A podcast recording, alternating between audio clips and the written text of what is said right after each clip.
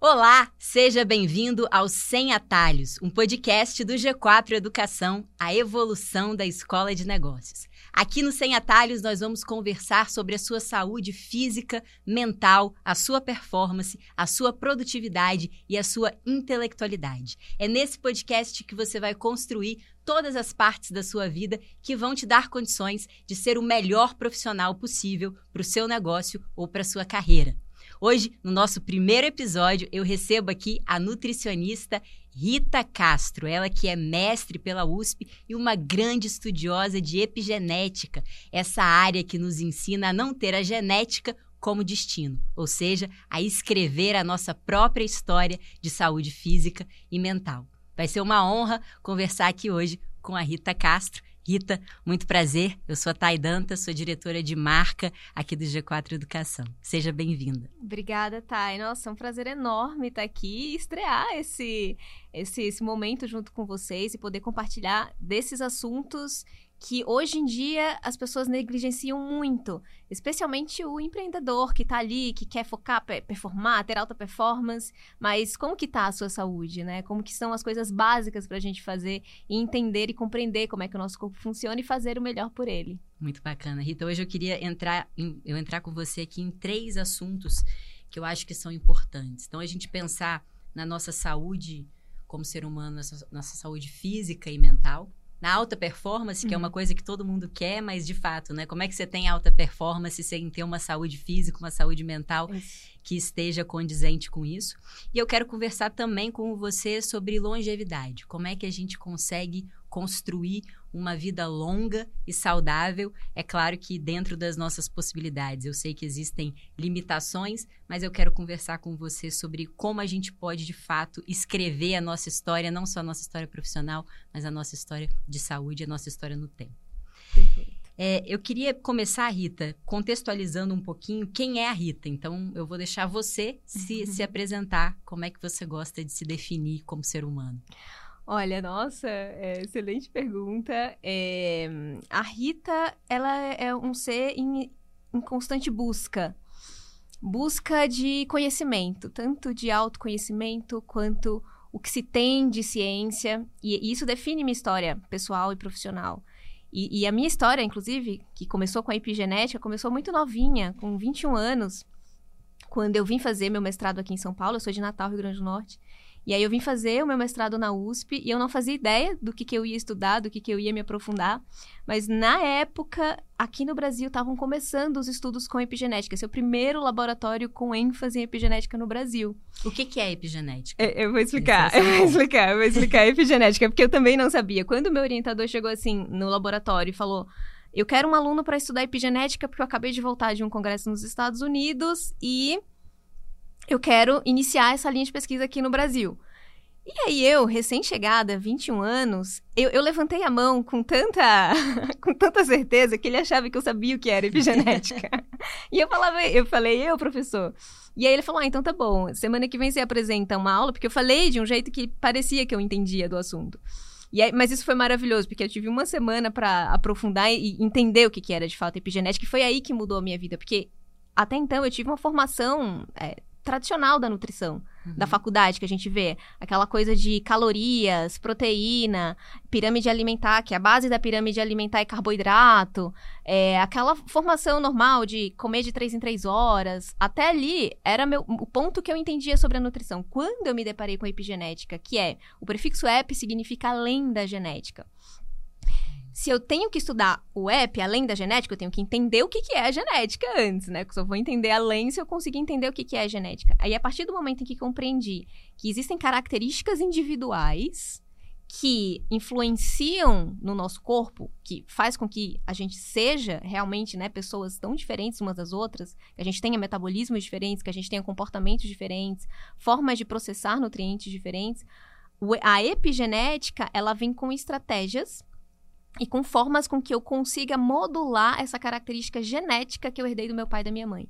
Então, se eu tenho uma característica genética para uma doença cardiovascular, para uma diabetes, é, Alzheimer, históricos de câncer na família, é aí é que vem que a genética ela não é destino, porque eu consigo com a epigenética com mecanismos que são influenciados pelo ambiente, alimentação, estilo de vida, eu consigo mudar como esses genes eles vão ser expressos, porque a genética, ela ela tá lá, ela é como um código de barra do como o seu corpo vai funcionar, que eu, eu gosto de fazer a comparação com o hardware. Ela é o uhum. hardware. E a epigenética é o nosso software. Ela quem vai determinar como esse esse essa máquina ela vai funcionar. E essa máquina ela só vai funcionar dependendo do que você faz, do seu estilo de vida, da alimentação que você coloca para dentro. Então, e aí foi quando eu comecei a entender que, poxa, é, a nutrição ela vai a partir dali, quando eu comecei a estudar isso, aos 21 anos, é, e aplicar em mim coisas diferentes, porque ali eu, eu, fazia várias coisas, né? Mas dentro desse padrão, das uhum. recomendações padrões que existiam na época. Quando eu comecei a entender essa individualidade, fazer em mim e transportar, né? Fazer com que eu conseguisse aplicar isso também nos meus pacientes, mudou muita coisa, porque a, a partir do momento aquela pessoa que eu fazia a mesma estratégia, é, de alimentação para ela emagrecer, para uma funcionava, para outra não funcionava, obviamente, o, o, tipo de treino que uma fazia. Então, tudo isso vai dando formas da gente individualizar mais as estratégias. Então, a epigenética, ela, ela é incrível de ser estudada, porque é, é fácil, ao mesmo tempo, é, pode parecer complexo, né, pelo nome, mas ao mesmo tempo são estratégias simples, não é nada muito robusto, só que você tem que acertar né? Uhum. Então, às vezes, a pessoa tem, ela tem dificuldade com, com, com a mudança do estilo de vida dela, que ela vai tentando um monte de coisa, só que ela vai tentando coisas que não é para ela, né? Que não, que, que não faz sentido para ela, né? Então, a epigenética, ela, ela vem nesse, nesse contexto de reprogramação de como os seus genes vão funcionar. E, e aí, no caso, suponhamos, bom, eu tô lá, sou eu aqui, Tayana, sou uma pessoa, como é que eu entendo como é que eu começo a iniciar um processo de pensar na minha vida é, de, dessa forma? Como é que eu começo a usar a epigenética ao meu favor? Como é que, como é que eu sei. É, é, é que, eu, que eu quero perguntar assim, como é que eu sei como, de fato, essas coisas que, que são os padrões alimentares, como você uhum, falou, por uhum. exemplo, não funcionam para mim? Que indícios eu posso começar a ter sobre isso? O, indi o indício principal é de já ter testado várias coisas e não ter funcionado. Tipo, uhum. nossa, eu sinto que é, já tentei fazer jejum intermitente, nossa, mas não é para mim. É, ou, nossa, minha mente, é, eu, eu tento performar bem, mas eu tenho dificuldade em focar, concentrar, eu tenho questões relativas é, do que eu tento fazer para melhorar meu sono e não consigo. Boa parte das pessoas que nos procuram, elas vêm com essa coisa que, nossa, já tentei de tudo e não, e não, não deu, deu, certo. certo. É, mas o, tem, existem dois caminhos, tá? O caminho, um, um, um, curto caminho, que não é definitivo, que é você fazer o mapeamento genético mesmo. Então, tem, existem testes genéticos. Hoje em dia, aqui no Brasil, é, a gente já tem empresas que fazem esses testes genéticos. Fora do Brasil, isso é mais comum ainda. Uhum. É, então a gente consegue mapear já diretamente. Então eu consigo, ah, eu tenho dificuldade para emagrecer, eu tenho um comportamento compulsivo à noite, minha compulsão piora à noite. Aí eu já sei que existem genes, por exemplo, tem um gene, vou só dar o um exemplo aqui uhum. para ficar fácil. Tem um gene que chama MC4R, é o receptor de melanocortina 4. Ele ajuda a sinalizar a nossa saciedade. Tem pessoas que têm defeito nesse receptor e essa sensação de saciedade ela demora. E, e esse é um gene, quando você tem ele em alteração, essa essa, esse, essa coisa de você se sentir menos saciado à noite, ela fica mais intensa. Nossa, super tem mesmo. E o comportamento compulsivo vem mais à noite. Uhum. Então, a partir do momento em que eu identifico, poxa, tem questões associadas a esse gene em você, vi no teste genético lá, você tem alguns, a gente chama isso de polimorfismo, tá? Os, essas alterações genéticas é, eu consigo criar estratégias para você no sentido de como eu vou melhorar sua saciedade ao longo do dia, para que você não tenha esses gatilhos à noite e você consiga não ter, é, enfim, se sentir mais saciada à noite e criar ferramentas para que você fique bem. É, existe também o treino, que aí é, é, muito de, do quanto você vai se conhecendo também. Por isso que eu falo que uma das coisas mais importantes para quem quer iniciar a jornada de, de, de, saúde é conhecimento mesmo, né? Porque são pequenas informações que mudam a vida. Por exemplo, agora você sabendo que existe um gene que pode te direcionar para isso e que existem estratégias. Então, por exemplo, é, eu, eu, eu posso te dizer, olha Tá, e o, ideal seria que você fizesse sua última refeição fosse às 18 horas e que você colocasse uma fibra é, antes dessa refeição e essa fibra te dá mais saciedade, que você faça um jejum, que, que consiga equilibrar mais o seu corpo para que você não tenha esses gatilhos de, de, de compulsão noturno. É, não necessariamente você precisa ter o teste genético para fazer a estratégia Sim. e funcionar, você entende? Já sabe, você já sente na prática. Exatamente, exatamente. Então tem o caminho direto, que é você fazer o teste genético, identificar essas questões e associar com os sintomas daqueles uhum. genes que você tem como também fazer por esse processo de autoobservação e conhecimento, assim, né? De saber que existem. Então, tem vários genezinhos desses que interferem bastante no, no nosso comportamento, ou como o nosso metabolismo vai funcionar. E tem uma questão social também, né? Eu vou, vou derivar um pouco, mas depois voltar, porque a gente, com uma vida profissional super ativa, a gente só tem a noite para realmente relaxar. E também tem aquela sensação de, putz, tive um dia super estressante de trabalho, vou sair daqui sete, oito da noite, nove da noite, uhum. vou chegar em casa e vou comer uma comida deliciosa. Então é meio que como se fosse um, um prêmio também, né? Tem esse comportamento de se premiar com a comida. Tem, tem. Isso é bem, bem mecanismos de recompensa de dopamina, né? Uhum. E aí tem genes também que interferem. Hoje, hoje em dia a dopamina tá super em alta, né? Tanto para questão de foco, concentração. É, mas o sistema de recompensa de dopamina, ele, a gente, existem vários pontos geneticamente que, que também eles, eles interferem nas nossas decisões e no, no, no nosso comportamento, né? Da gente querer, pessoas que querem mais, né? Essa, essa recompensa. Então, esse circuito dopaminérgico também é bastante influenciado pelas, por essas questões, é, enfim, seja de receptores de dopamina ou enzimas que metabolizam a, a dopamina. E aí, tá, e tem uma coisa que é, que é, muito interessante nessa, nessa jornada, que é algo que também vem crescendo muito dentro desse contexto de saúde, que é o biohacking.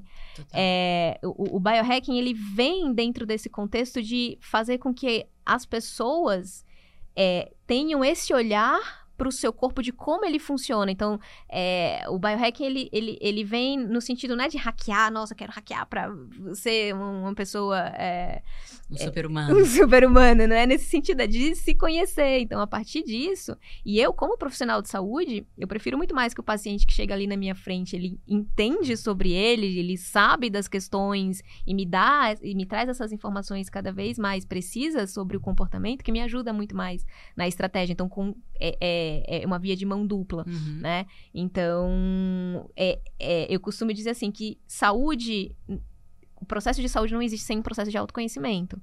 Então, são as duas coisas, elas precisam andar muito juntas para que dê certo. Porque sem isso, sem o processo de autoobservação do corpo e sem se conhecer, e, e, e vice-versa, né? Conhecer o teste genético, conhecer suas questões, te ajuda também a entender, né? Que não é, ai meu Deus, eu sou uma pessoa que não consigo focar, concentrar, ou, ah, nossa, eu não consigo manter a minha constância nas estratégias, né? Não consigo ter disciplina. Então, uhum. existem formas da gente melhorar e minimizar o impacto de algumas coisas que estão ali intrínsecas na gente. E Rita, você é um, um exemplo muito bom pra gente se debruçar e entender um pouco como é que você trabalha a sua rotina, porque você é empreendedora, né? Você, inclusive, Sim. trouxe aqui pra gente a sua marca de chás, Amazing You. Amazing You. Que, que você falou para mim que é uma coisa que não tinha até então no Brasil. Você trouxe isso. de fora. Você pode até depois explicar um pouquinho melhor sobre isso. Você é nutricionista. Você faz um trabalho de difundir o conteúdo, o conhecimento de saúde nas redes sociais. Eu, eu acompanho. Você tem um Instagram muito forte, um canal no YouTube. É, como, é que, como é que é o seu dia a dia? Como é que você organiza? Como é que você faz de manhã, de tarde, de noite, para você conseguir conciliar essa produtividade, todas essas ações profissionais com a sua saúde, a sua jornada de autoconhecimento? Perfeito, Thay. É, a, a minha história, ela tá muito ligada com, com a conexão que eu tenho com a natureza, com a floresta. E, e há um ano eu me mudei, pro, eu moro no litoral de São Paulo, moro numa florestinha, assim. Mora onde? É, eu moro em São Sebastião. São Sebastião. Em São Sebastião. Num lugar muito especial, numa praia muito especial, assim, que mudou completamente minha vida nesse um ano que eu tô lá. É, é, é, impressionante, assim, a minha capacidade produtiva lá, porque parece que você mora na praia, ai, não vou fazer nada, vou ficar na praia. É o contrário, né? Hoje em dia eu trabalho muito mais, mas com muito mais qualidade do que quando eu morava aqui em São Paulo, na Juscelino Kubitschek, muita coisa acontecendo ao mesmo tempo, e eu tinha que tomar muitos nootrópicos para poder concentrar e focar, porque eram, outra, eram, eram demandas que sufocavam mais. Então, hoje, é, eu consegui encontrar nesse processo de autoconhecimento, biohacking, entender com, como, que, como que o meu corpo funciona, minha rotina e o que eu preciso é estar na natureza. Como todos nós precisamos, só que cada, cada pessoa dentro de, um, de, de uma questão da sua individualidade. É, e, e, hoje, meu, minha, minha vida é viver nesse, nesse contato direto com a natureza. Então, eu acordo, faço minhas práticas de meditação, yoga. Você acorda mais ou menos que horas? Eu acordo em torno de sete, oito. Depende uhum. um pouco, né, de quando do que eu tenho de compromissos ao longo do dia. Que aí eu separo um ritual matinal maior, um ritual matinal um pouco menor. E aí eu faço um jejum, minha primeira. Aí, então, o seu, o, seu, o seu ritual, você acorda, a primeira coisa que você faz.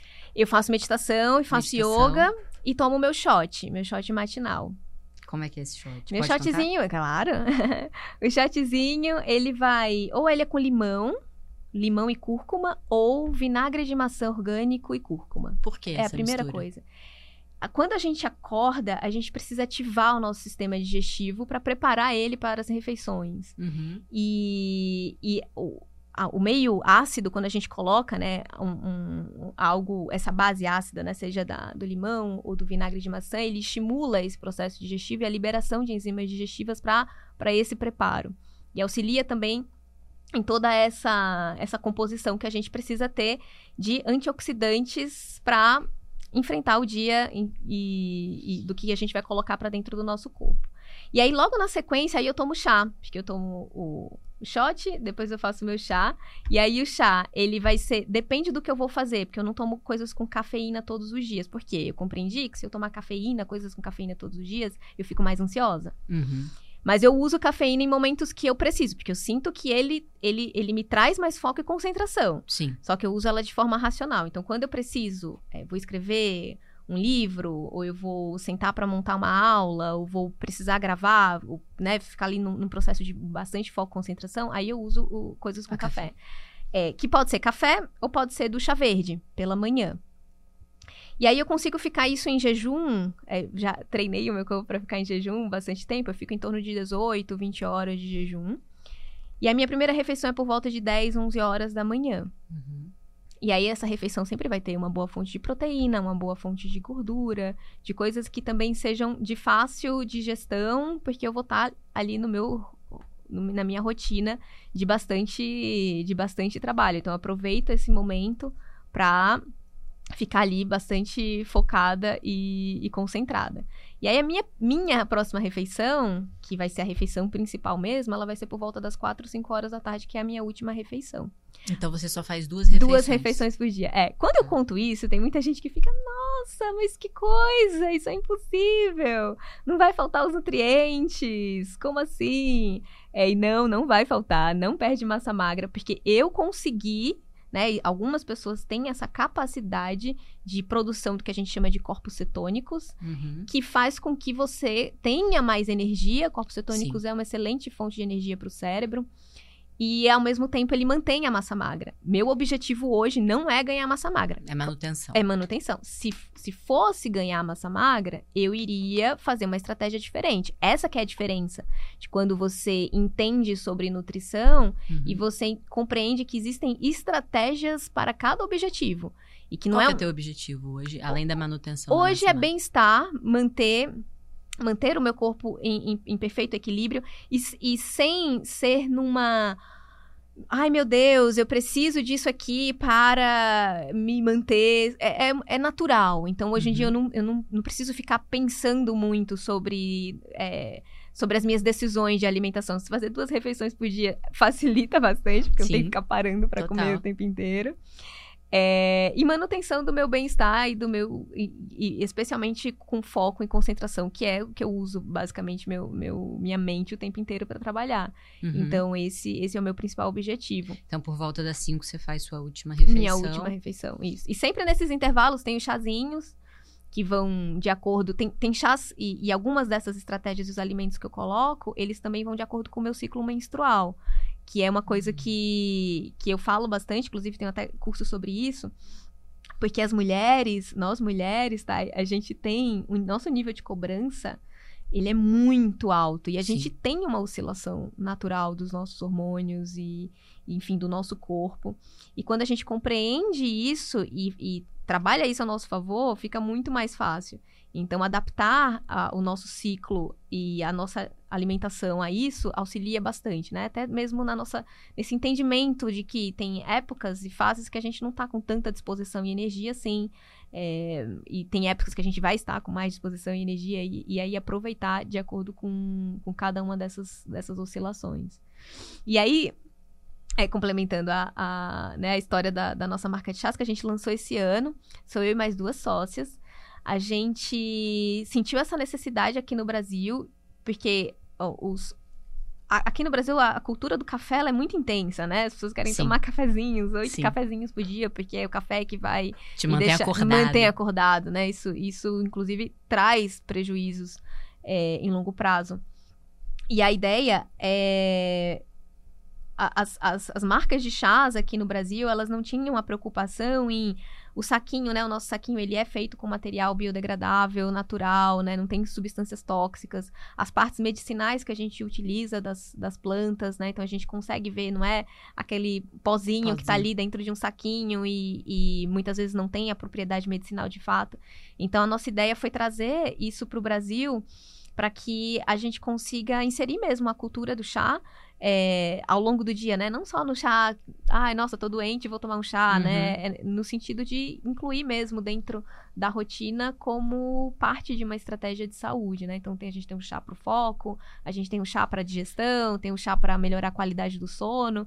E, e, por incrível que pareça, assim, é, isso fez até a gente refletir bastante. O nosso chá que mais é, vende, assim, a gente achava que ia ser o do foco, mas o chá que mais vende é o chá que tem o objetivo de reduzir a ansiedade e melhorar o sono. Ou seja, as pessoas estão Sim, muito, muito, ansiosas muito, e com muita dificuldade. E tomando muito café. E tomando e muito café, exatamente. Isso torna mais difícil. Cara, você trouxe aqui, enquanto você falava da sua rotina, vários pontos que eu quero explorar. E aí, às 5, você faz a sua refeição principal, que é a uhum. última. Você, além de meditação e yoga, faz algum outro tipo de exercício físico? Faço. Fa na praia, é, para mim, assim, hoje eu faço exercício físico que eu faço é pro meu bem-estar mental. Uhum. Assim, na, onde eu moro até tem academia, mas eu gosto muito de pedalar. Legal. Então, eu pedalo ou de manhã ou no finalzinho da tarde, ali para ver o pôr do sol. Então, para mim é muito importante ir para o mar, ver o pôr do sol. É, tem, tem vários estudos que associam quando a gente assiste o pôr do sol, quando a gente vê o horizonte, isso leva esse estado é, para o nosso corpo de presença e de redução de estresse. Então, isso me ajuda bastante. Então, eu a, acabo que auxilio as duas coisas. Estou fazendo lá meu exercício na bicicleta, ando uns 10 quilômetros na minha bike, na praia, vejo o pôr do sol. Então, isso para mim é, tem um, um ganho, é, enfim, que, que realmente não tem preço, assim. E eu não tenho carro, né? Eu, eu só ando de bike lá. Uhum. Então, essa minha mudança total, eu enfim, já, já tive muitos processos de quase ali de, de, de limite para um burnout. É, quando era mais nova. Hoje eu tenho 37 anos, né? Então, é, já tive várias fases quando a gente tá ali naquela... Por volta ali dos 20 e poucos anos que você tá focada demais, estudando e noite sem dormir para estudar e trabalhando muito. É, e hoje eu compreendo que eu tô numa fase é que preciso focar mais nesse, nesse meu bem-estar e isso me traz muito mais produtividade do que antes, né? Uhum. Que estava às custas da minha saúde. Total. Uma última dúvida que antes de eu entrar nessas todas que eu notei, esse óculos que você está utilizando tem a lente amarela. Tem algum motivo específico, além da parte estética, que é muito bonita? É, na realidade, ele é, é menos pela estética, mais pela funcionalidade mesmo. Ele, ele é um óculos bloqueador de luz azul, de uhum. luz artificial. É, existem vários tipos de lente de graduação desses, desses óculos. Esse de lente amarela, laranja, é para ser utilizado durante o dia. Então, ele diminui o impacto dessa luz artificial que fica muito no nosso olho. E isso faz com que a gente tenha menos cansaço, né? Nosso olho, ele fique... É, a gente chega no fim do dia não com aquela sensação de cansaço, uhum. da mente cansada, né? uhum. né? Quando a gente fica muito exposta à, à luz, luz, artificial. artificial é isso. Então ele dá esse descanso e ele aumenta a produção de serotonina. Então ele dá ao mesmo tempo esse centramento e, e bem-estar. Uhum. E, e aí isso faz com que. Aí à noite eu uso um óculos é, de bloqueador 90% de, de luz azul e ele ajuda mais a produção de melatonina.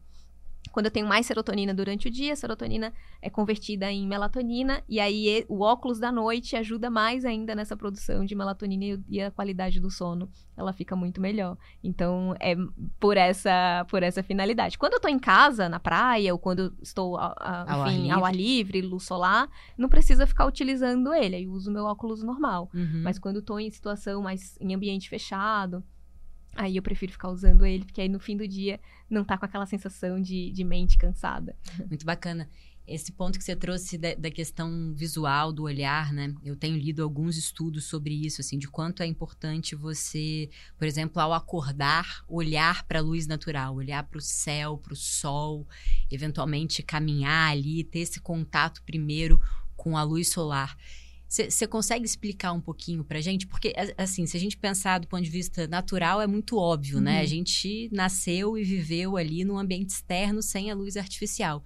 Mas eu tenho visto estudos, inclusive, que falam sobre depressão, o quanto que você conseguir ter contato com a luz solar, com a luz externa, tanto no momento do dia, quando você acorda, quanto no fim de tarde, pode ajudar.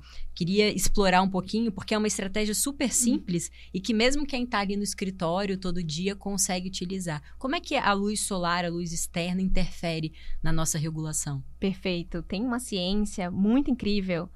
É, que vale muito a pena, assim, para as pessoas aprofundarem, que, que, é o que a gente chama de ritmo circadiano, ritmo uhum. de claro e escuro. Uhum. Essa ciência, ela estuda o quanto que o nosso ritmo, né, da exposição da, da, do nosso olho para o claro e para, para o escuro influencia na nossa produção hormonal. E de manhã, quando a gente expõe a nossa, o nosso, esse, né, a, a, nossa, a gente vê a luz do sol, ele aumenta a produção de dopamina. Então, por isso, quanto menos você vê, menos dopamina, maior, maior o risco para depressão pela manhã. E, e, e as, as, nossas produções hormonais ao longo do dia, o que a gente vai produzir de outros hormônios, o que vai produzir de enzima digestiva, o que a gente vai se preparar, né, para, enfim, os nossos mecanismos de luta e fuga, é, vão sendo orquestrados por esse ritmo circadiano. E o que a gente perdeu ao longo desse, desses, desses anos ficando em ambientes fechados, em luz artificial, sem horários, né? Por isso que uhum. o jejum intermitente, até a, essa janela de jejum que a gente deixa, ela também é para imitar essa janela de ritmo circadiano né? Que o ideal seria a gente comer a nossa última refeição ser às 18 horas até o pôr do sol. Então, isso também sinaliza para o nosso corpo essa, essa, sincronicidade de como o nosso corpo vai funcionar e de produção dos nossos hormônios. Então, por isso que é super importante a gente ter esse, esse equilíbrio, essa sinalização, uhum. né, do da nossa, né, do, do que a gente vai ver de tanto ao acordar quanto também no pôr do sol. É extremamente importante. E, e assim, é muito simples, né? Exato. É só abrir a janela. Mas é muito tempo, isso que é, que é um ponto importante. Quanto tempo para eu ter o benefício? Eu preciso ficar, sei lá, duas horas no sol, uma hora no sol? Não, não precisa. Pelo menos entre 10 e 15 minutos isso já é suficiente. 10, 15 minutos 10, quando 15... eu acordo. Já é, já é bem suficiente. E aí, aí você pode, a gente pode avançar um pouco mais pra gente deixar né, essa estratégia mais. Quanto mais próximo a gente tá da nossa natureza, melhor. Então, é, usar menos sapato colocar mais o pé no chão, que é o que a gente chama de grounding. Então, se tiver uma graminha em casa, então é, ou, ou, até mesmo né, na, na praia, mais, mais incrível ainda, né, na água do mar. Mas o mais, o, o, mais próximo possível que a gente consiga estar de contato com a terra, de conexão com a terra, então sai, coloca o pé no chão, olha para a luz do sol, isso já, já auxilia bastante. Essa parte do contato com, com a terra tem alguma, alguma explicação? Isso tem faz tem uma, tudo, tudo, isso tem bastante ciência, né, de do quanto que esse processo de aterramento, essa troca de cargas eletromagnéticas com a Terra, ela é extremamente importante para reduzir o estresse oxidativo e dessa poluição eletromagnética que a gente tem e reduz inflamação. Olha que legal. Então, tem muitos estudos associando com redução de processo inflamatório e até reduzindo riscos de lesões quando a gente faz isso antes de treinar. Então, se você acorda num estado de presença, né, eu coloco o pé no chão, na grama, ver um pouco a luz do sol, aí sim se arruma, né, vai pra academia e treina. Né? Então, isso, isso ajuda bastante também nesses, nessa redução de riscos de lesões. E você falou um pouco da sua mudança, né? Acho que nem, nem todo mundo consegue fazer essa mudança, mas eu acho que a gente consegue inserir na nossa, na nossa vida, no nosso dia a dia, ou, ou mesmo no final de semana, mais contato com a natureza. E eu gosto sempre de fazer um, um working backwards, né? De tipo, entender por que, que isso é importante. A gente pensando até na cultura japonesa, eles falam muito de tomar um banho de natureza. Uhum. Banho de floresta. banho de floresta, como forma de reduzir o estresse, de aumentar a sua presença, diminuir é, é, sintomas depressivos qual, qual, qual é a, a, real fundamentação disso? Assim, existe algum, algum tipo de estudo que mostre, ou algo empírico que mostre que, de fato, esse contato com, com a natureza, com o horizonte, com o mar, com floresta, traz algum benefício para o nosso bem-estar? Tem, tem estudos muito incríveis, né? Isso começou mesmo com os japoneses. Inclusive, tem um estudo com crianças é, que estão dentro do espectro autista. Uhum. É, 40 minutos de banho de floresta ou em algum lugar com parque, que, que eles tenham mais contato com a natureza, reduz os sintomas. É, e tem estudos também com, com pessoas que sofrem de, de transtorno de déficit de atenção e hiperatividade. Então, a, o que se tem de explicação, né, de mecanismo é, nisso, é que esse contato, esse retorno à natureza faz com que a gente se sinta, né, no nosso, estado natural, que é uhum. é de, de, de natureza, uhum. e não nesse estado de alerta, né, porque o grande, a grande questão dos nossos mecanismos de estresse é, é, a gente estar tá nesse sistema de luta e fuga, de tensão o tempo inteiro. E a natureza, o contato com a natureza, ela diminui esse estado de, de, de tensão e de alerta. Então, isso faz com que é, as, as, mentes um pouco mais agitadas, elas fiquem mais, mais focadas. Então, tem muito estudo, sim. É, do banho de floresta, é em torno de 40 minutos, que seria o ideal para você ter os benefícios pelo menos três vezes por semana. Uhum. É, então, se tiver um parque perto de casa, ou algum lugar que você consiga ficar mais próximo mesmo da natureza, ver mais verde, ou ver mais o horizonte, isso auxilia bastante nessa resposta ao estresse. Ai, que bacana. Bom, olhando aqui para sua rotina, você falou que você acorda e você faz meditação e yoga. Eu queria explorar um pouco primeiro a parte da meditação.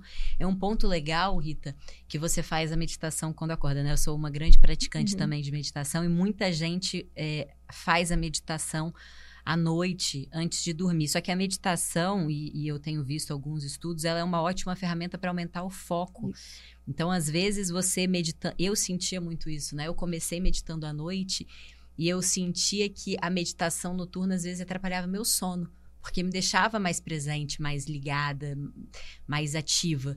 E é óbvio, eu hoje uso ainda algumas estratégias para ajudar a indução do meu sono. Eu gosto de usar o que a gente chama de yoga nidra Legal. ou algum processo de relaxamento, uhum. assim.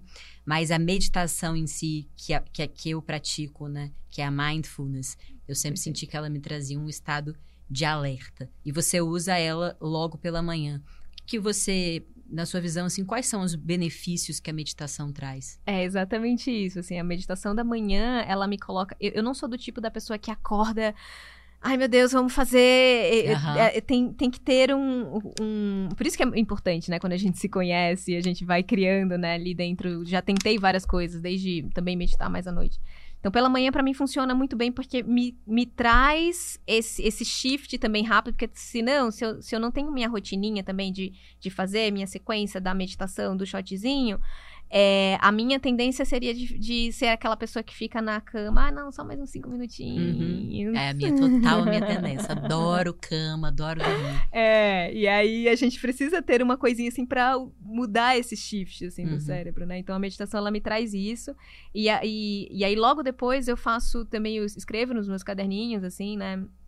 Faço e coloco minha, minha intenção para o dia. Então, me ajuda muito a organizar me, me, meus pensamentos, a, a, a, organizar mesmo meu estado mental e colocar as minhas intenções para poder executar aquilo que eu preciso executar ao longo do dia. Então, fica muito mais, mais fácil, né? Quando eu faço isso e, e, e ao longo do dia conseguir é, focar e concentrar. Então tem, tem basicamente esse objetivo. Bacana. É, a meditação para mim sempre veio também com esse lugar de me trazer presença, me trazer foco, me trazer atenção. É uma eu, eu sou uma pessoa que tem uma tendência grande para ansiedade, que é projetar o nosso pensamento para o futuro, né, o tempo Isso. todo. E, e a, estar presente é muito difícil, né? Às vezes até mesmo o celular ele é um caminho de fuga de você pegar aqui, putz, eu tô aqui nesse ambiente, não quero estar em contato com, com esse ambiente aqui, vou pegar meu telefone e vou ficar viajando, me colocando em outro lugar, consumindo essa dopamina barata Isso. que vem do, da, da interação ali da, das redes sociais para me distanciar, né? E, e a gente que está numa vida produtiva agitada, numa vida intelectual que exige muitas decisões grandes e que vão impactar no, nos nossos negócios, vão impactar na vida de outras pessoas, os nossos colaboradores. Estar presente, conseguir estar presente para de fato é, absorver todas as informações, todos os estímulos e dar uma resposta que não seja automática, dar uma resposta que, que faça um processo, né? a meditação, para mim, me ajudou muito a conseguir estar tá mais presente para é receber essas informações e, de fato, responder de maneira é, é, escolhida. Né? Porque o que faz, às vezes, a gente agir muito por impulso, é, responder de maneira muito automática as coisas, é a não presença. Quando a gente tá ali de fato presente, tô aqui, tô, tô nesse momento, tô vendo o que tá acontecendo, tô ouvindo o que tá, o que tá sendo dito, tô processando isso. Pensei, ah, eu posso escolher, tenho essa gama de escolhas, as coisas ficam muito mais fáceis da gente decidir tomar aquela decisão. Né? Perfeito, né? tá. E você falou um ponto importante, porque tem muita gente que fala assim: nossa, eu não sou nada. Que, que olha assim pra gente que medita, nossa, que zen. É. Não, a gente, quem. É, e, e, tem gente que fala assim, nossa, é impossível meditar, é impossível fazer isso, porque minha cabeça não dá. É essa pessoa que precisa mesmo, Total. porque é, a gente só consegue ter esse equilíbrio e, e faz as práticas justamente para minimizar, porque eu também, uhum. a, a, gente é bem parecida nisso.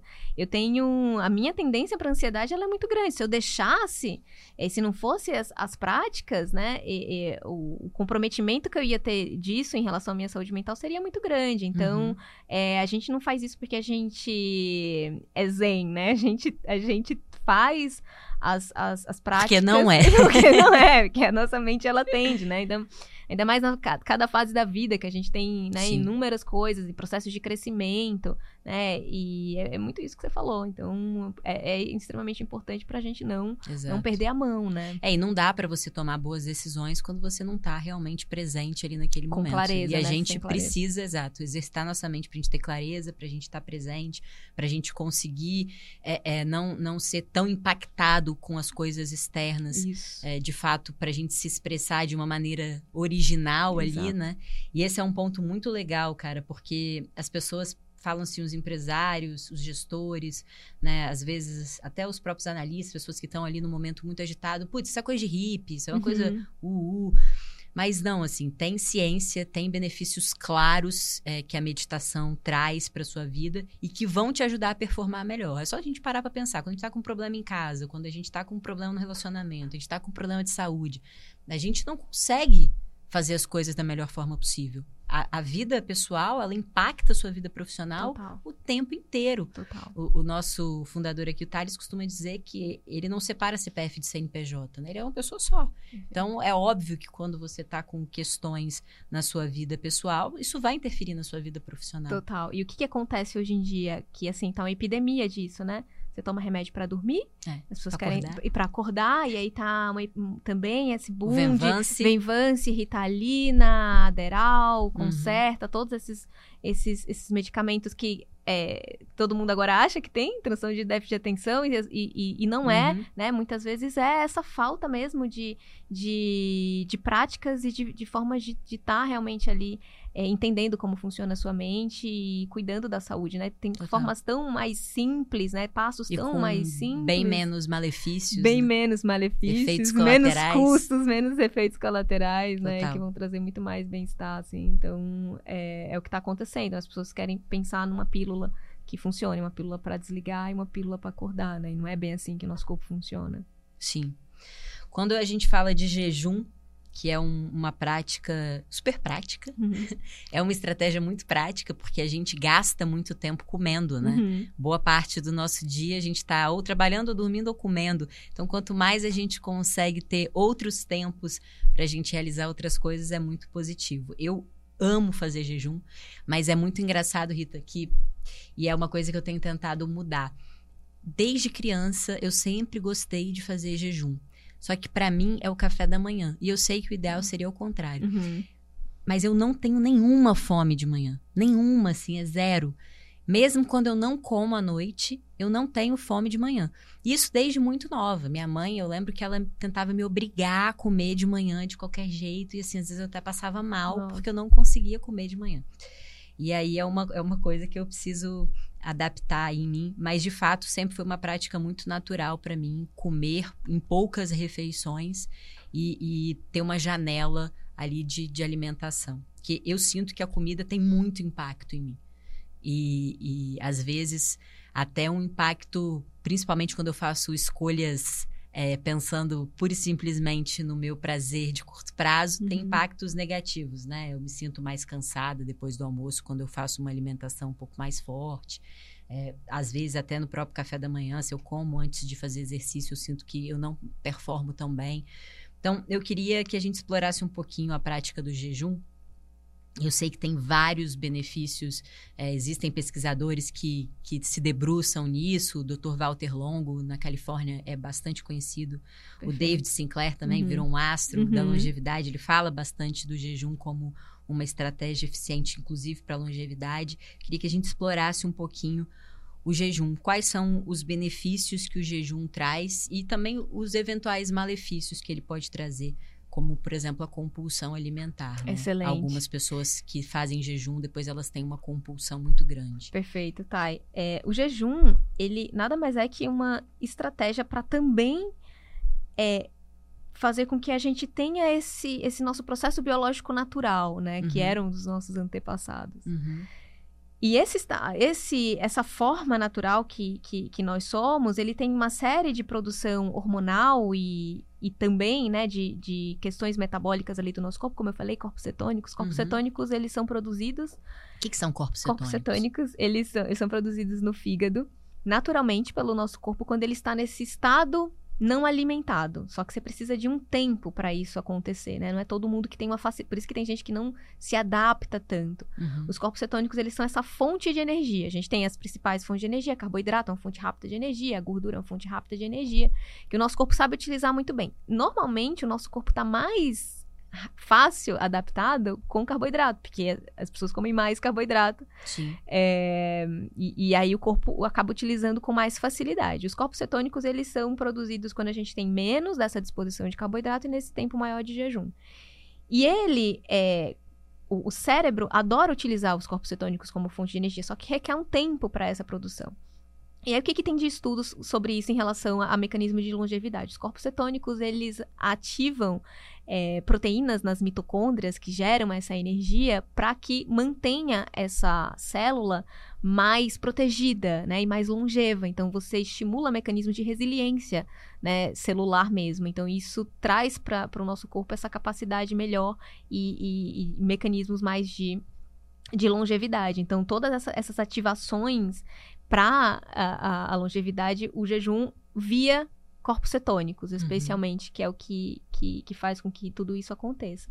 Só que o que, que acontece? É, existe um tempo de adaptação para os corpos cetônicos serem produzidos. Por isso que tem pessoas que não se dão tão bem, porque logo no início, quando você começa, e algumas pessoas falam assim, nossa, é impossível, eu vou ter fome, eu vou ficar fraco. É Uhum. porque ainda não deu tempo de ter a produção de corpos cetônicos para a geração dessa, dessa energia. Mas todo mundo a gente consegue adaptar, só que cada pessoa tem um ritmo, cada pessoa tem um processo. Então, por isso que é muito individual a forma como vai ser feita, a forma como, é, enfim, os horários, a- a- adaptar os horários. Então, como você falou, você tem dificuldade em comer pela manhã.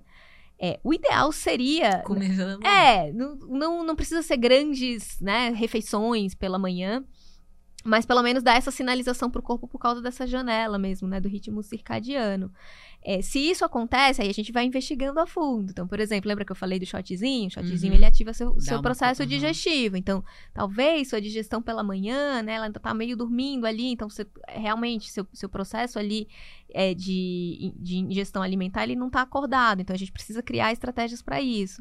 Mas também não, não, é- não significa forçar, né? Uhum. Não é, ai, vamos comer, bater um pratão aqui nesse horário, porque tem que comer. Não, é realmente adaptar e fazer o máximo que pode, né? Que é possível dentro da sua individualidade. Então, sim, o jejum tem um- um- uma série de, de, de benefícios. É, existem tempos desse jejum, né? Normalmente eu, eu costumo recomendar começar com pelo menos 12 horas de jejum. Já tá suficiente para todas as pessoas, tá? Pelo menos 12 horas, falando de uma forma geral, 12 horas de jejum, que seria é, Mas pra que que eu faria jejum assim? Se eu... Por que que uma pessoa escolheria fazer 12 horas de jejum? essa adaptação do seu ritmo circadiano, especialmente escolhendo esse horário, é, o nosso corpo ele sabe o pior horário de você comer é muito, né? Ou ter várias, o- mesmo que não seja em grande quantidade, mas ficar comendo de pouquinho em pouquinho, aí faz o jantar, daqui a pouco faz uma mais um lanchinho à noite, aí depois mais uma pipoquinha à noite, aí Nossa, ai, pipoquinha à noite, vendo Netflix. é isso aí. É bom demais. Aí daqui a pouco mais mais uma coisa. É, Esse é o pior horário. A gente tem uma ativação. Tá vendo, né, galera? Estamos tudo ferrados. É o pior horário que É, tá todo pior- mundo comendo. É, o pior é comer e beber, né? Que normalmente a pessoa quer um vinhozinho também. Ah, um vinhozinho, uma cervejinha pra Cervejinha. relaxar antes de dormir. Não é legal. Não é legal. É, é o pior horário pra comer. O certo seria tomar um vinho no café da manhã. se fosse- É, pensando nos antioxidantes, Não é? Aí já, já começaria acordando. pra- Pois é, os europeus, né? Eles. a- É, a- é verdade. Eles o- pra o dar um almoço, né? Que Exato, eles tomam bastante. Exatamente, exatamente. É é durante o dia. É, mas basicamente é que à noite o nosso corpo, o nosso, processo- nosso sistema digestivo, os nossos hormônios, ele está tá ali programado para o nosso relaxamento. Então, se a gente come muito tarde da noite, isso vai interferir na nossa qualidade do sono, vai interferir no, nossa, no nosso processo digestivo, enfim, então, que impacta no dia seguinte, nosso sistema de fome e de saciedade. Então, é o jejum ele organiza, né? Ele Uhum. organiza junto com essas práticas de ritmo circadiano para que você consiga hum, ter o seu corpo em sincronia mesmo. E tem uma questão de, de autofagia também, não tem? Isso, a autofagia. A autofagia, ela, ela tá dentro desse mecanismo de resiliência que a célula, que a, que a célula, cria. precisa é, criar. Aí, a autofagia, ela vai criar nos jejuns um pouquinho mais prolongados, entre 20 e 24 horas. Que não necessariamente você não vai fazer isso sempre. Sim. Mas em alguns momentos, é, pelo menos é, uma vez por mês ou duas vezes, depende, né? De- homens, normalmente, eles vão muito melhor com jejum do que nós mulheres. É mesmo? Nós não precisamos de jejuns muito prolongados. Pra gente, até 20 horas já tá suficiente. Porque o nosso processo de utilização também de carboidrato ou de gordura como fonte de energia é muito influenciado pelas nossas questões hormonais. Entendi. Se a gente faz jejum, por exemplo, numa fase folicular, a fase que antecede a nossa ovulação, o nosso corpo entende que ele está sendo submetido a estresse e isso pode interferir no processo de fertilidade se for muito intenso. Então, fazer muito jejum, muita restrição calórica é, antes da ovulação, isso pode atrapalhar o processo de ovulação e atrapalhar a fertilidade. Então, é basicamente. E, e o nosso corpo é tão sábio, né? Nós, dos nossos ciclos, que o nosso corpo permite essa quantidade de carboidrato maior na fase folicular, a gente sabe utilizar mais como fonte de energia. Então, não precisa tanto fazer uma restrição nem de carboidrato nem de jejuns tão prolongados. É, um pouco antes da menstruação, seria o ideal a gente fazer um jejum mais, mais Que é intenso. quando a gente é acaba quanto comendo desesperadamente. né? Exatamente.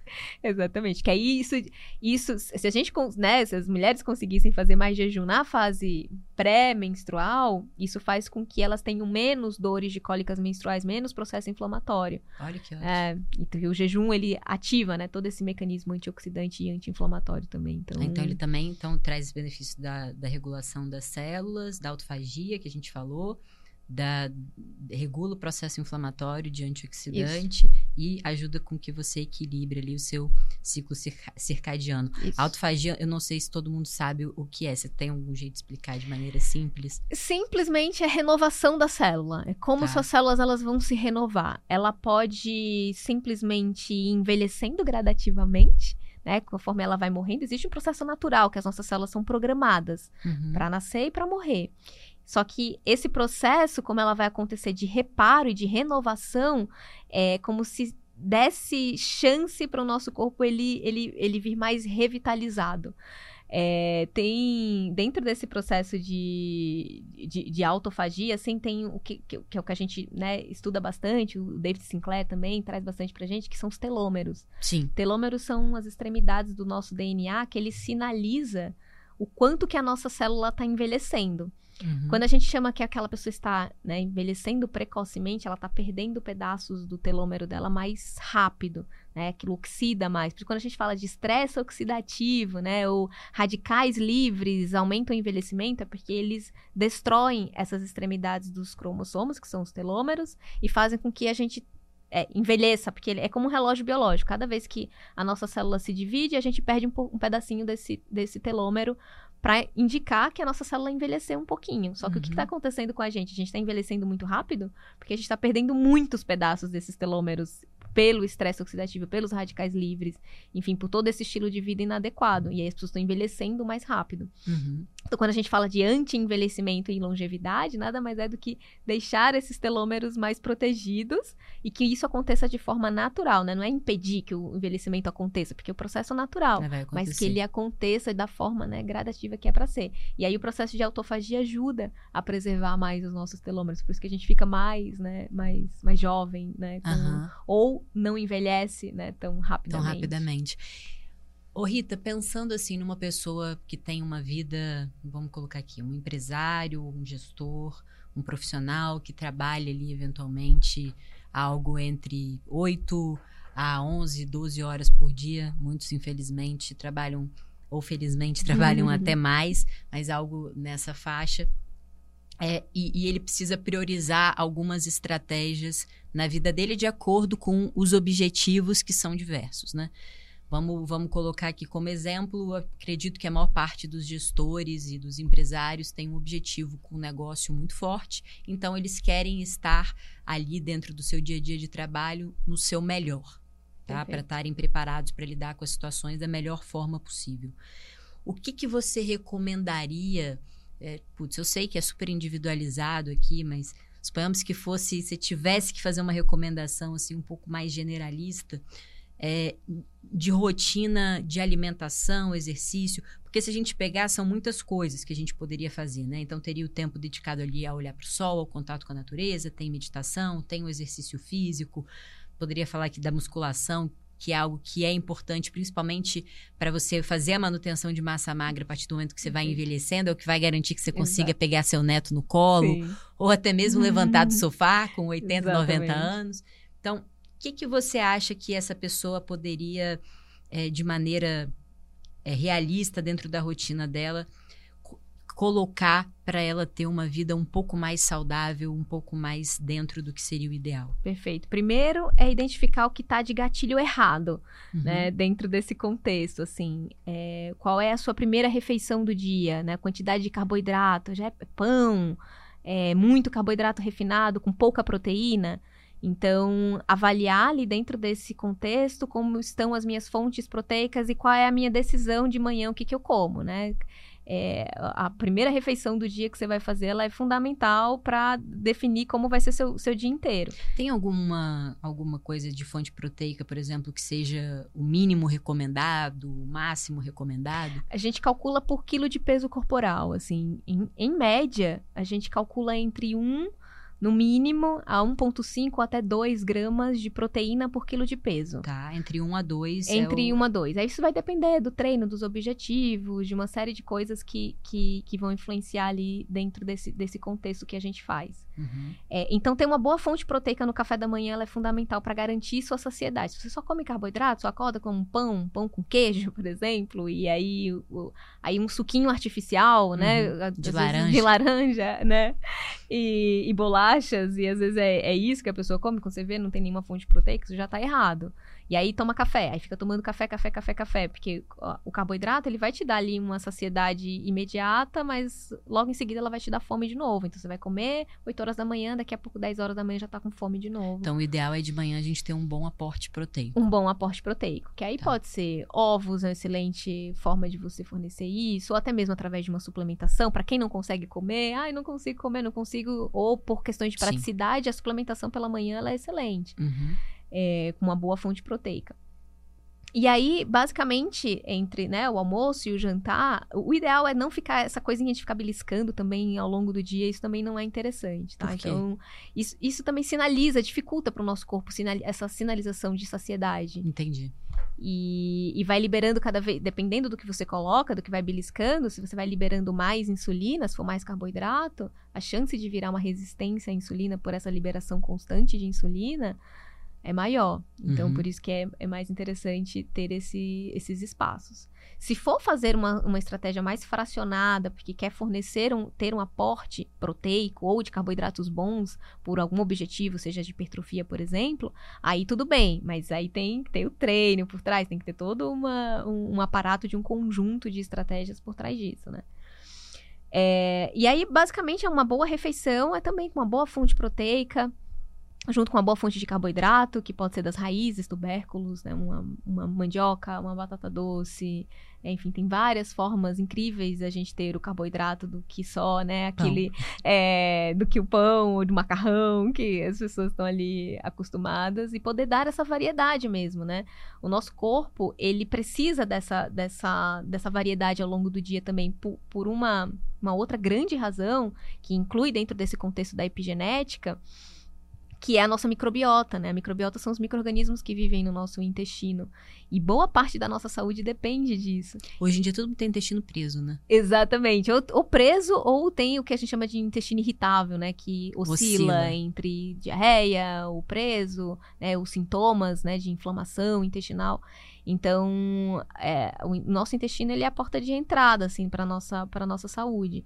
E quanto mais a gente varia essas nossas fontes, né, dos vegetais e alimentos orgânicos, né, menos toxina, melhor e isso preserva bastante também nosso, nossa microbiota e faz com que a gente tenha mais saúde.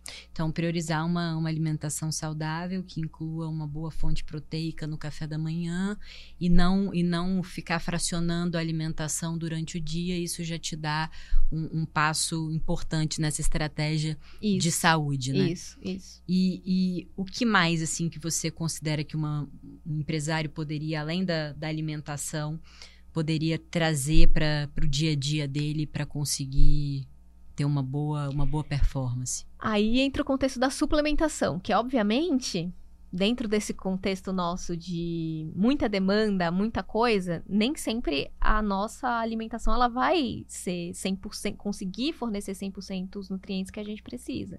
E tem a questão é, da genética lá também, vou dar um exemplo, tem um gene que faz com que algumas pessoas tenham uma maior necessidade de vitaminas do complexo B. Uhum. Que dentro da nossa alimentação, do nosso contexto atual, a gente não consegue fornecer. Então aí a suplementação ela vai ser muito interessante, porque se falta vitaminas do complexo B, faltam formas de fazer os nossos neurotransmissores, dopamina, serotonina.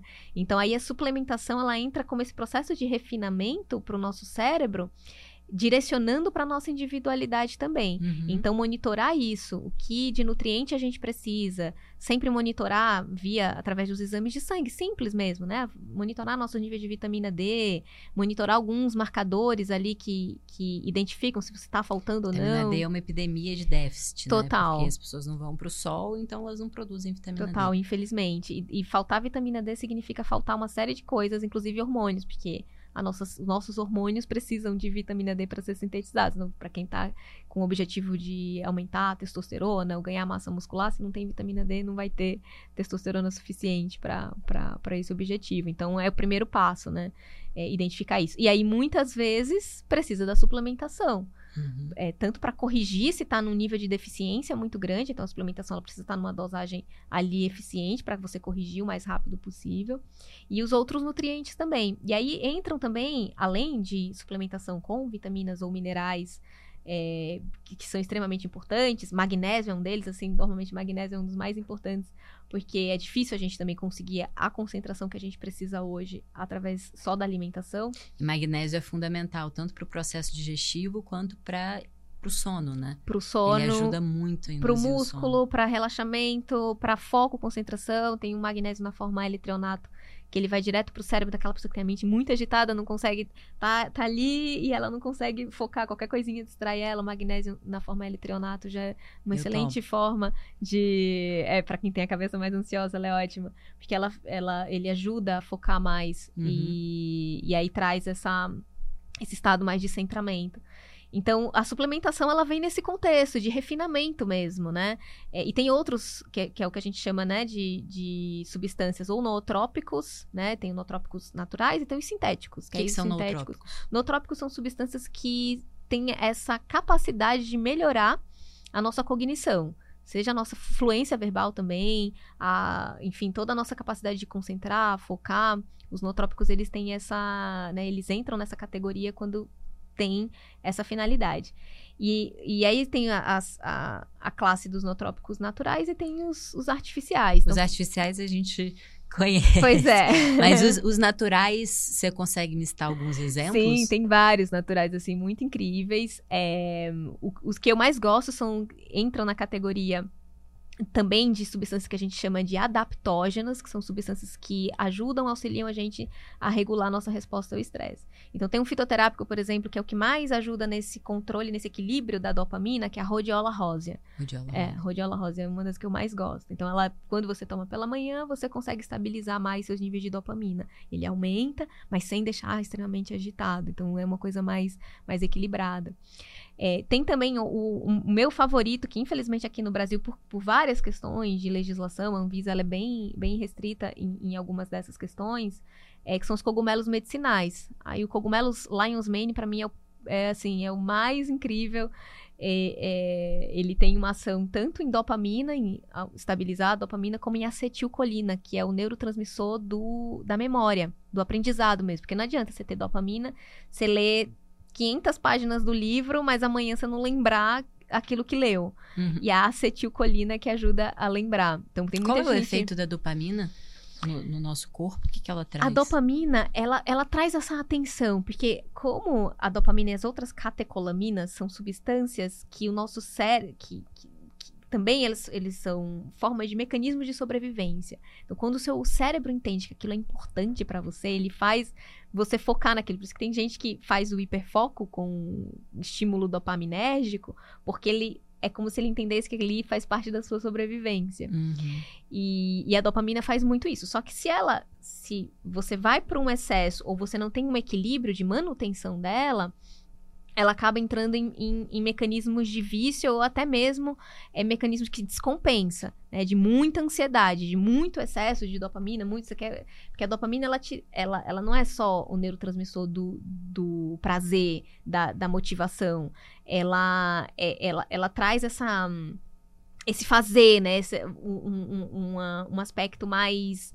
é, enfim, de, de, de, você socializar mais. Então, quando você tá com muito excesso, muito excesso, é, e tem algumas características genéticas disso que às vezes dá até para é, identificar em, em, algumas pessoas, você quer fazer tudo ao mesmo tempo e acaba não fazendo. Uhum. Ou quando você tem a falta dele, você não, não faz. Não tem ânimo para fazer nada. Não tem ânimo para fazer e acaba entrando no mecanismo de procrastinação. Aí, às vezes, quando o cérebro ele entende que algumas coisas aumentam a dopamina, é coisas ruins, né? Então, por exemplo, é aí onde vem os vícios, né? Vício é, seja é, drogas ou seja pornografia, é, compras. E aí o cérebro celular. tem celular, rede social.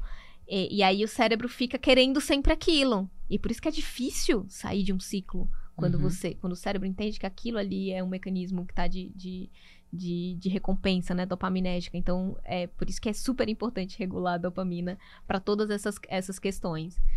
E, e, e, não só ela, né? Tem os outros neurotransmissores, que são essas substâncias que equilibram né, nossas ações no cérebro, eles são igualmente importantes.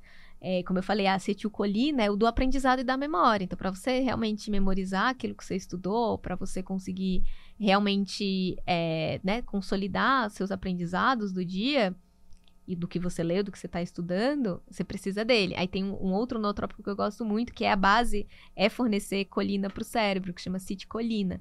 E aí ele ajuda bastante nisso também, para manutenção, né, desse desempenho, do aprendizado. do aprendizado. Então é entender sobre isso. Isso é um, um universo, assim, né? Eu acho. Eu sou suspeita para falar, porque é, tudo isso, além de ser algo que eu gosto muito de estudar, é o que eu aplico na minha, na minha vida, né, pessoal uhum. também. Então.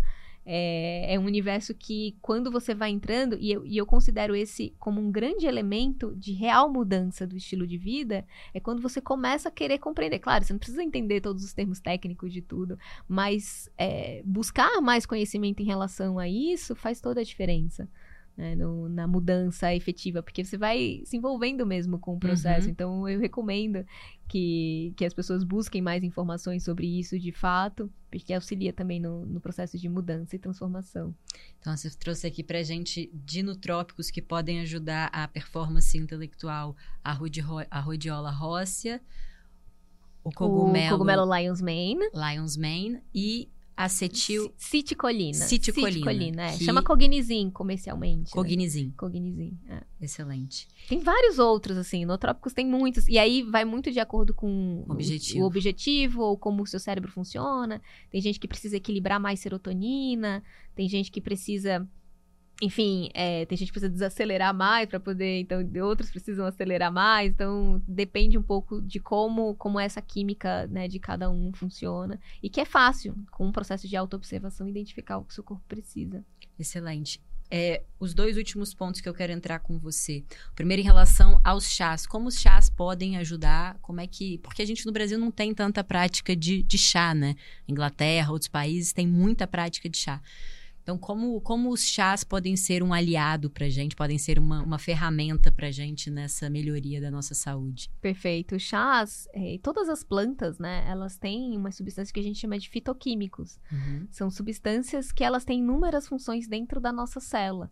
E quanto mais fitoquímicos a gente consegue colocar no nosso corpo, melhor para esse reparo, né, antioxidante, anti-inflamatório.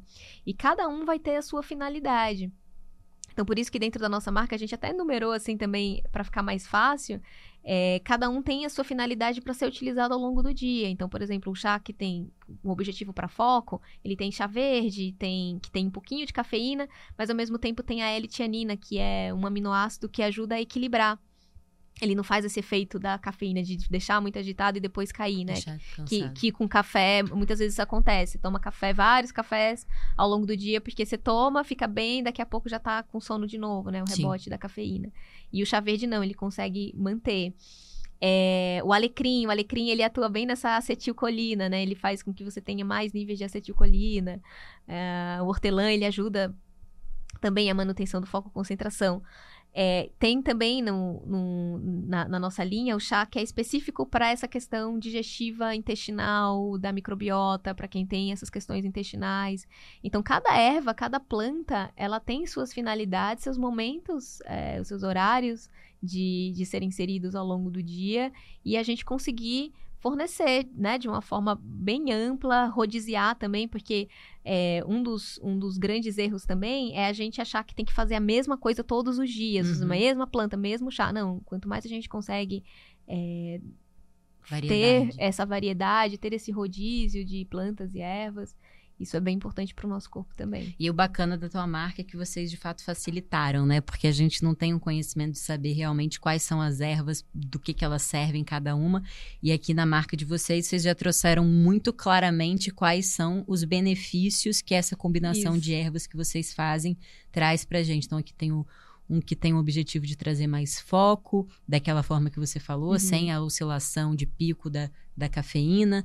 Você tem aqui um focado em bem-estar, acredito que traz mais uhum. uma sensação de calma, né? Isso, isso. O Yang, qual é o objetivo A gente dele? tem o Chá Yin e tem o Chá Yang, né? Que são uhum. que, que trazem bem... É... O Chá Yang, ele tem uma característica mais termogênica. Ah. Ele é com chá preto, Então ele é bom pra gente usar antes de fazer o exercício. Antes do treino, não é? Ele também tem bem essa, esse foco, assim, de de trazer mais, mais intensidade mesmo, assim, mais disposição e energia. Legal. É, mais intensa. O chain, ele é o chá para bem para as coisas femininas, para a saúde feminina. Então ele vai melhorar a TPM, Hum. vai reduzir as dores de cólicas menstruais, aquelas oscilações também emocionais Nossa, que minha tem. TPM é terrível. O pessoal que trabalha comigo, eu, eu aviso, eu falo, eu sou- falo, chego e falo, gente, olha, hoje não tô legal, hoje eu tô prestes a ficar menstruada, o dia não tá bom, e realmente em mim tem um efeito muito forte a TPM, eu tenho muita. Fico Uau. extremamente estressada, nervosa, bravíssima. Uau, mas aí é que tá, que, que é uma das coisas que eu falo bastante também, né? A gente meio que normalizou a TPM, porque Sim. não é pra ser. Não é. Não, não, Não é, é o não é, normal, não não é, é. não é. Gente, É que a gente é, tá tão, é tão comum que a gente normalizou como sendo algo. Ah, não. É, nossa, é- eu sempre tive, me dá um ódio mortal. É eu terrível. imagino, eu imagino. Mas o ideal é não ter.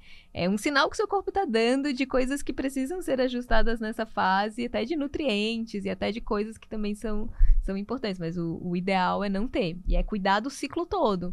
Ah, para que, pra que isso não, não aconteça. Porque é, é, é sofrido, é sofrido pra você, para as pessoas. Não, mas que- então tem como eu não ter mais TPM. Tem como você não ter mais TPM. Não é pra ter TPM. E o que, que, que, que eu posso fazer? O que, que eu posso fazer pra, pra isso passar? tem vários, tem vários passos, tá? Assim, é, isso eu falo bem, no, eu tenho, né, tem um curso que chama Ciclos da Mulher e Saúde Feminina, que é pra você, primeiro você entender as suas fases, né? Sua fase folicular, sua fase ovulatória, e em cada momento existem nutrientes que são importantes. Então, muito provavelmente, sua, sua TPM, ela vem quantos dias antes da sua menstruação? Ah, uns cinco dias Uns antes. cinco dias antes, tá? Porque possa ser que você tenha uma oscilação muito grande aí da sua projeção. E você dorme mal nessas épocas? Muito mal. Seu sono fica ruim? Tenho é, insônia, fico sem nenhuma Insônia. vontade de dormir. é isso aí. aí Meu coração, ainda. assim, tipo, Acelerada. nervosíssima. Então, o que, que acontece? Sua queda, é, muito provavelmente você deve ter alguma coisinha aí ligada à progesterona. Progesterona, que é para ser produzida nessa fase, ela tem alguns, alguns, um pico e ela tem uma queda um pouco antes da menstruação. Então, provavelmente deve ter alguma coisinha aí de progesterona que faz com que, que a progesterona deveria te deixar mais calma, mais Uhum. relaxada. A progesterona ela liga com os receptores também para sono de qualidade. Então, é um sinal que está faltando suporte para a sua progesterona. E provavelmente alguma coisa aí de estrogênios, da, da forma como seus estrogênios estão sendo metabolizados. Então, por exemplo, nessa fase, o que, que eu recomendaria para você? Aumentar a sua dose de magnésio, por exemplo. Hum. Depois da ovulação, aumenta já a sua dose de magnésio. É, ou formas de você aumentar a sua serotonina também. Um triptofano, é, ou até mesmo um 5-HTP. pra você que Chocolate aumenta a Ca- serotonina. Cacau 100%, não, não precisa ser 100%. Um cacauzinho, 80%, 70%, né, é, ajuda, ajuda bastante. Mas também não é comer a barra inteira. A barra de chocolate É. no ódio. Então seria magnésio. Magnésio, ah, uma boa fonte, né, de que, que faça com que você tenha ali uma estabilidade maior na sua serotonina. Isso já vai te ajudar bastante, tá? Fontes de vitamina C também nessa fase. Então, quanto mais coisas com vitamina C você consumir já depois da ovulação, porque o, o mais importante é logo depois que você ovula, é você já começar esses cuidados para não ter essa queda tão brusca e ficar com esses sintomas. Olha, eu vou testar. O pessoal do meu Testa. time vai agradecer. Vai ficar, vai ficar eternamente Aí grato eles mandam a vocês. mim. Eles mandam pra você aqui. Bom, bom. estamos chegando aqui no final. Última coisa que eu queria tratar com você é sobre o sono. Então, vivemos numa cultura em que quem dorme menos é mais aplaudido. Então, cada vez mais as pessoas têm falado, putz, dormo quatro horas, três horas, como se fosse algo muito positivo. E não é, né? A gente, Exato. quando dorme, eu, quando durmo mal, a minha vida fica muito ruim. Então, eu queria que a gente explorasse um pouco é, o que, que boas práticas a gente pode ter para melhorar a nossa qualidade do sono. Então, a gente pode falar desde práticas alimentares quanto outras coisas que eu vi aqui que você utiliza no seu dia a dia para tornar o sono melhor. Perfeito. Nossa, é, é realmente a, a grande questão, né? As pessoas realmente não estão conseguindo dormir. E mesmo essas que dormem, tem as questões de ficar acordando várias vezes à noite, né? Acordar várias vezes à noite também não é legal. É, é, a qualidade do sono também as pessoas estão perdendo. Então, essas dicas que eu já dei inicialmente, dessa questão da luz artificial, né? Então, à noite, quanto menos luz artificial, melhor. É, essa coisa de ficar no celular o tempo inteiro. Ou, se não é possível utilizar, uma, uma- um óculos bloqueador de luz azul, ou até mesmo colocar no- Na no- tela. na tela do celular ou do, ou do computador. É, no celular tem uma configuração que você pega no seu iPhone, que você ativa, aí a partir de determinado horário ele bloqueia a luz isso. azul, deixa, deixa o seu celular mais laranja, mas isso facilita bastante. Isso já ajuda muito, muito. E em casa também, já não deixar aquelas luzes tão intensas. E, essa coisa do jantar, né? Não jantar tão tarde, porque quanto mais você vai comendo à noite, mais você deixa ali ativo o seu sistema digestivo, o seu sistema todo fica ainda em alerta. Então, o ideal também é jantar o mais cedo possível. É, criar práticas realmente de relaxamento, que, que, que o seu cérebro entenda, né, de relaxamento, que para algumas pessoas pode ser a meditação, né, ou ali alguma forma o dela. Vinho não é uma boa ideia. Não, não, definitivamente.